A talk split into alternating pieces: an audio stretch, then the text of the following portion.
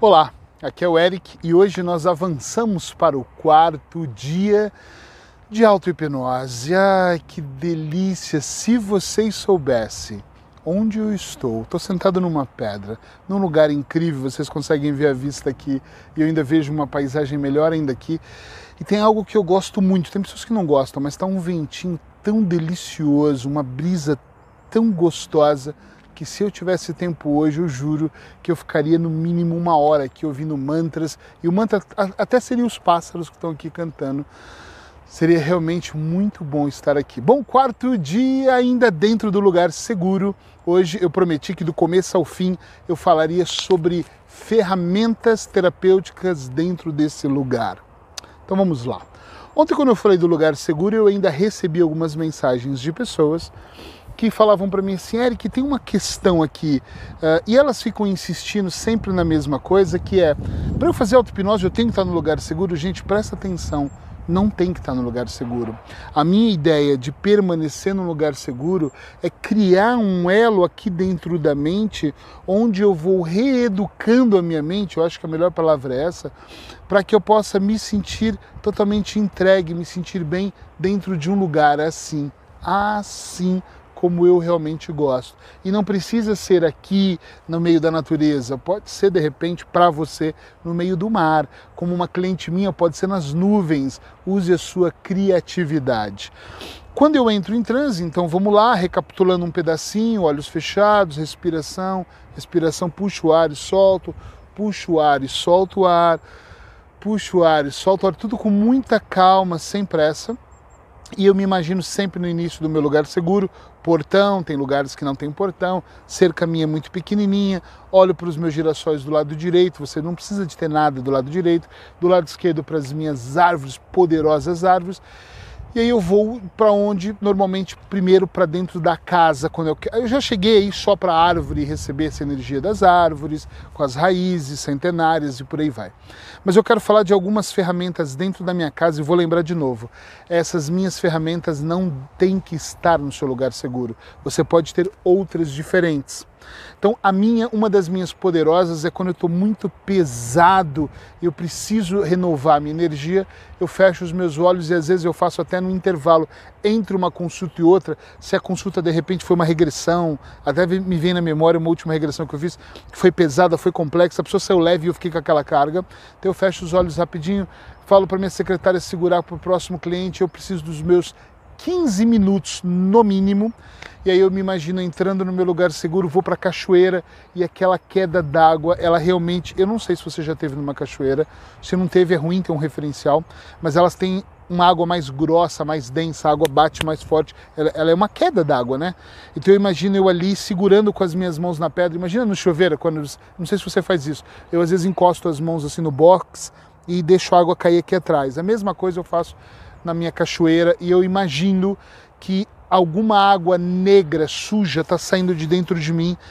E eu imagino que é aquela energia que eu identifiquei daquela consulta anterior. Ou se eu estou mal e não sei o motivo exato, aí eu imagino simplesmente que aquela energia são energias de contatos que eu tive com algumas pessoas ou contatos que eu não tive, porque eu acredito que tem pessoas que podem estar falando de mim, pode estar desejando meu mal, pode estar com uma inveja, parece que é branca, mas não é, inveja branca é estranho.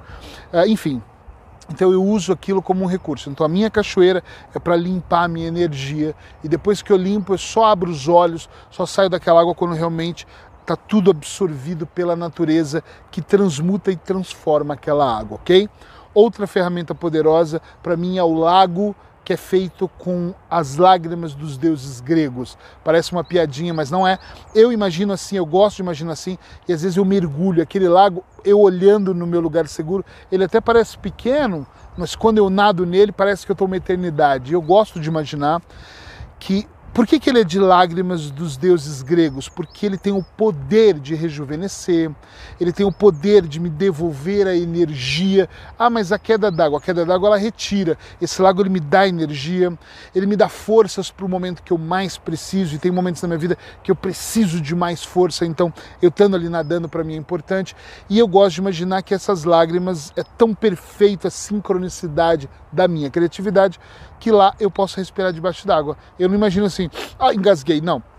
Eu nado, gente, eu nado como um, um, deus grego mesmo. Eu nado, eu bato o braço, eu mergulho, eu vou fundo em busca de coisas que para mim são importantes. Já tive momentos de tristeza extrema na minha vida, onde eu sentei no lago e só vi o meu reflexo e a minha mente sábia começou a me mostrar coisas e de repente eu vi outras coisas dentro desse reflexo e eu imagino que a minha mente estava me mostrando coisas que eu precisava resolver. E quando eu vi aquela cena que estava me fazendo mal, eu olhei para ela, meditei nela, fixei nela e mergulhei dentro dela. E eu realmente fui para ela e fui ressignificar, dar um significado diferente ao fato, ok? E tem outras coisas dentro desse lugar que para mim são muito mágicas. Uh, outro exemplo, os girassóis eu já disse, mas não, eu disse que eu passo e eles, me, eles olham para mim como se eles estivessem seguindo, me seguindo como eles seguem o sol já disse das árvores que às vezes eu deito e as raízes se conectam em mim, e às vezes o fato de eu falar aqui mais rápido não significa que o processo é rápido, ok? Para mim os processos eles são lentos. Eric, então por que você não fala com calma? Porque senão eu precisaria de um dia inteiro e aí não seriam cinco vídeos de 15, já está virando 20 minutos os vídeos, seria vídeos de horas. E falo de novo, em março vou lançar um seminário que inclui duas técnicas, programação mental e auto-hipnose. Então eu também vou ensinar a programar. Ah, mas eles são ao, ao vivo dentro de um grupo, provavelmente vai ser numa plataforma chamada Zoom. Quem se inscrever vai receber o link, e aí eu vou ficar ali. Não está formatado o, o contexto, mas deve ser uma vez por semana, duas horas, e ainda vou dar um upgrade de uma hora ao sábado. Então vai ser um curso mesmo de 30 horas. É diferente a pessoa passa 30 horas comigo e ela está aqui passando de repente uma hora ao todo. Então, por isso que eu estou mais acelerado. Mas eu conto com pessoas inteligentes para imaginar que esse processo ele é lento. Quando eu falo respire e expira, para mim significa mesmo você uh, utilizar cinco minutos no mínimo só para respiração. Controlar a mente, mandar a mensagem certa para sua mente. Para mim isso é de extrema importância. Compreende isso que eu estou dizendo? Então, Quais outras ferramentas eu tenho na casa? A lareira é uma das ferramentas que quando eu preciso me esquentar de maneira sexual, de maneira interna, quando eu tive problemas nos meus pulmões direito, no meu pulmão direito, eu ia muito para frente da lareira e me imaginava colocando madeira e aquele fogo ia entrando e ia me sentindo mais quente. Para eu aquecer o meu pulmão, já que era inverno e eu não podia me resfriar de jeito nenhum na época que eu estava, tinha acabado de fazer uma cirurgia de dois pneumotórax, então eu precisava estar mais quente, funcionou muito bem a lareira para mim. Eu tenho uma sala de meditação que para mim ela é muito mágica e eu vou falar um pouco mais dela aqui, que é uma sala completamente branca, piso branco, tudo branco. Porém, você vai ter que ter criatividade para ouvir o que eu vou dizer, porque para mim ela parece gelatina. Sabe gelatina que você põe a mão assim, você faz assim, ela faz toin, toin, toin, toin, toin, sabe? Ela fica mole mesmo a gelatina. Eu adoro gelatina um pouco mais durinha, mas quando eu ponho o dedo ela faz tom. Então eu imagino que tudo, tirando o chão para eu não andar desequilibrado, tudo é gelatina. É gelatinoso, mas não é gelatina, né?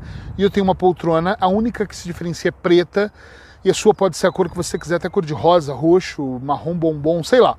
A minha é preta por quê? Porque em todos os meus consultórios as minhas poltronas são todas pretas, então eu gosto de lembrar delas, elas estão marcadas aqui de alguma maneira. Então eu deito naquela poltrona e começo a meditar a respirar bem devagarinho soltar mais devagar ainda. E eu gosto de imaginar, depois de uns três minutos que eu estou fazendo isso, que quando eu puxo a respiração pelo nariz, eu expiro um arzinho azul, tipo a minha blusa, um azulzinho bem clarinho. E esse azulzinho ele vem assim e entra aqui dentro do meu nariz. E ele vai, percorre o meu cérebro, a minha corrente sanguínea, o meu DNA, né, o ADN, ele vai descendo pelo meu coração, pelas veias, ele vai até a planta dos meus pés. Esse ar azul, para mim, é um ar que vem para proteger. Ele cria uma pequena camada, uma pequena película que me protege de saúde, de pensamentos, de pessoas, e ele vai criando em volta de mim uma película muito fininha ao redor da minha aura, do meu corpo, para eu me proteger de pessoas muito maldosas, que eu acredito que elas existem até sem querer. E quando eu solto a respiração de maneira suave, como se eu tivesse uma palhinha, um canudinho na boca, bem biquinho mesmo, por aqui, por esse ar, sai um arzinho amarelo. porque eu imagino que é o restante das toxinas que estão no meu corpo, seja por uma programação mental negativa, seja por uma crença de infância, seja por algo que alguém colocou em mim. Eu não acredito aqui em bruxarias de jeito nenhum, eu já acredito em intenção. Para mim, a maior bruxaria não é aquela que corta a galinha e faz o ebó e prepara o sangue, chupa o sangue do bode, não é isso. Para mim, a maior bruxaria é a intenção. A pessoa não precisa acender uma vela, basta ela intencionar negativamente que eu vou receber aquela mensagem dela, isso é uma grande pena. Por isso que eu procuro não julgar as pessoas, para eu, sem querer, não enviar uma energia menos boa para ninguém. Então, eu imagino essa, esse saindo, às vezes sai um amarelo forte e eu acho que a minha mente sabe está dizendo, ih, descarrega, e às vezes sai tão fraquinho que eu acho que está mesmo bom. Não significa que é eterno, pode ser que daqui uma semana ou daqui um dia aquilo já vai estar tá forte de novo pela minha profissão e o tanto de problemas que eu absorvo e acabo absorvendo, querendo ou não, dos meus clientes, ok? Então eu respiro um ar azul, expiro um ar amarelo e esse ar azul, inclusive, é como se ele cavasse ali dentro do meu eu, dentro do meu interior e fosse ele mesmo cavando, cavando e tirando o que não presta, que é o que sai na respiração amarela.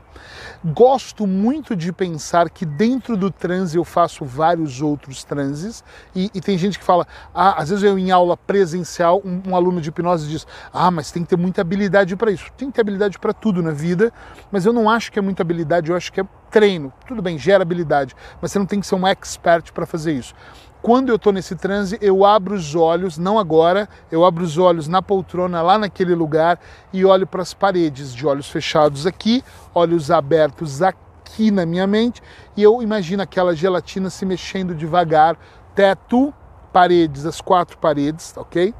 E elas começam a ilustrar imagens e eu não manipulo, ah, eu quero ver imagens da minha equipe, da minha esposa, dos meus filhos, do meu passado, do meu... não, eu deixo as imagens virem. Normalmente essas imagens me revelam coisas importantes, talvez que estão mal trabalhadas em mim.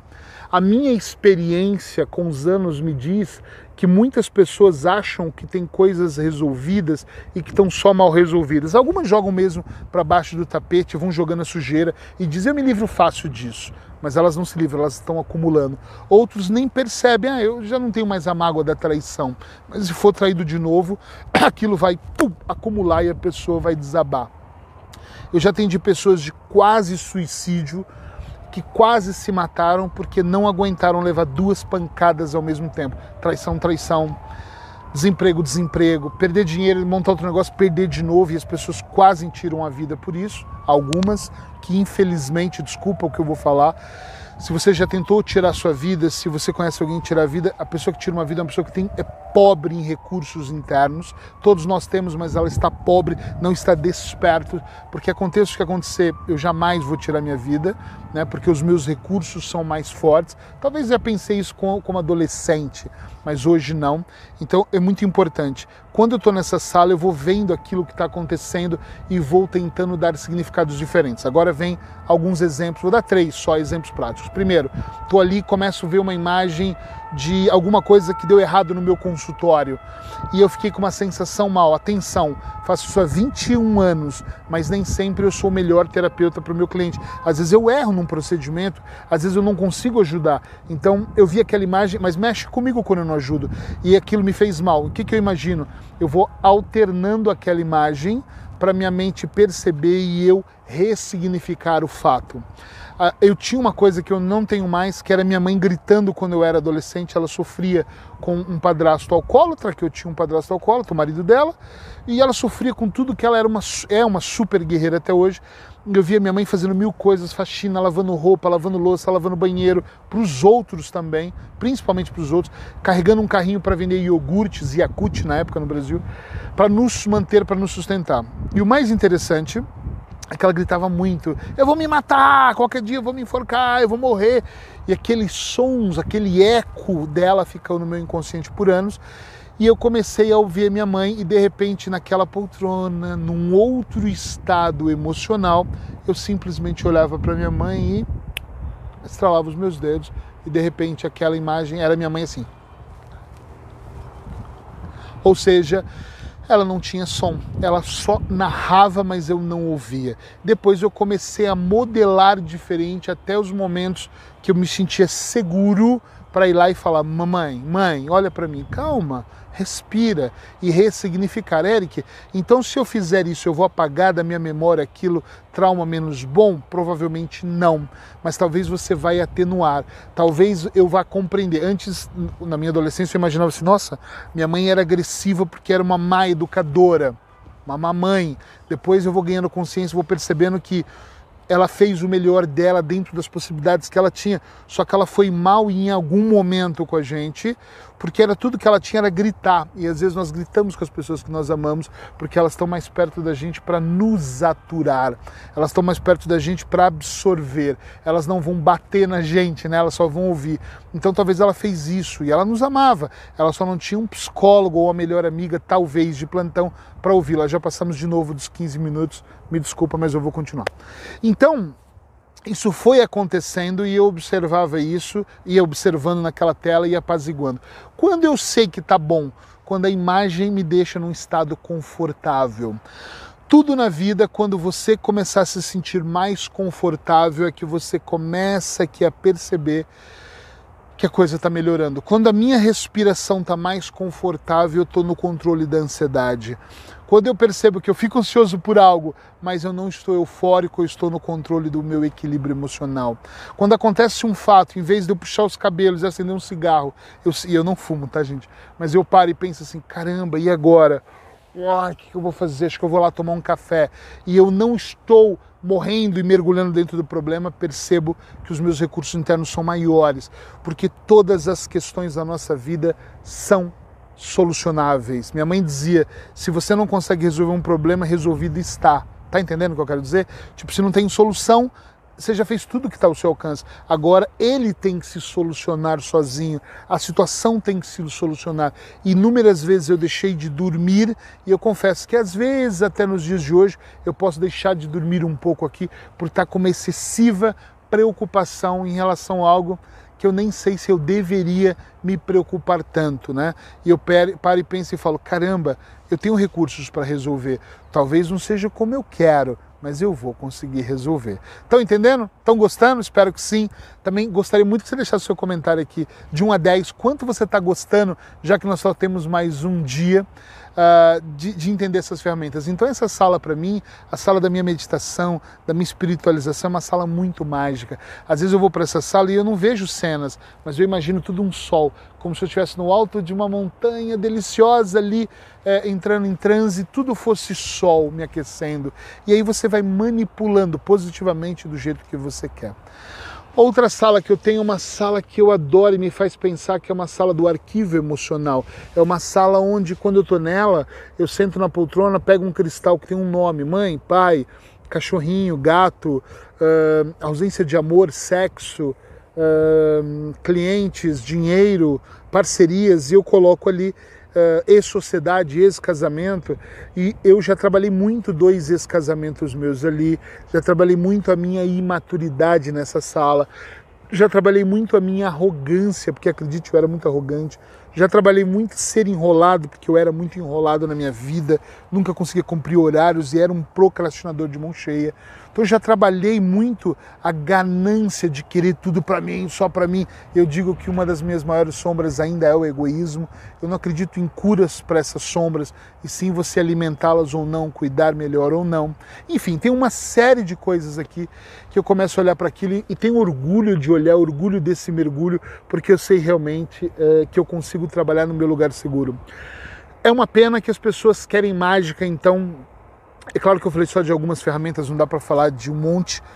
É publicidade que eu vou fazer? É, mas se você estiver comigo no meu seminário, vai valer cada segundo e cada euro que você investir, eu não tenho dúvida. Eu dou muito contributo gratuito, também não tenho dúvida disso. Podcast diariamente, texto diariamente, vídeo quase todos os dias, lives absurdamente. Só que tem horas, gente, que tem que pôr a mãozinha no bolso e investir, porque também custa para mim, né? Então, fique esperto aí quando eu lançar, para ver se você faz parte, faz 20, 30 horas comigo, para você aprender de maneira minuciosa. Vai ter manual, vai ter muito material para realmente você alcançar um nível diferente. Quer ser mediano como todo mundo, vai pegando o que dá como todo mundo. Quer ser extraordinário, tem que dar um passo diferente. Então, vai guardando dinheirinho aí para você investir.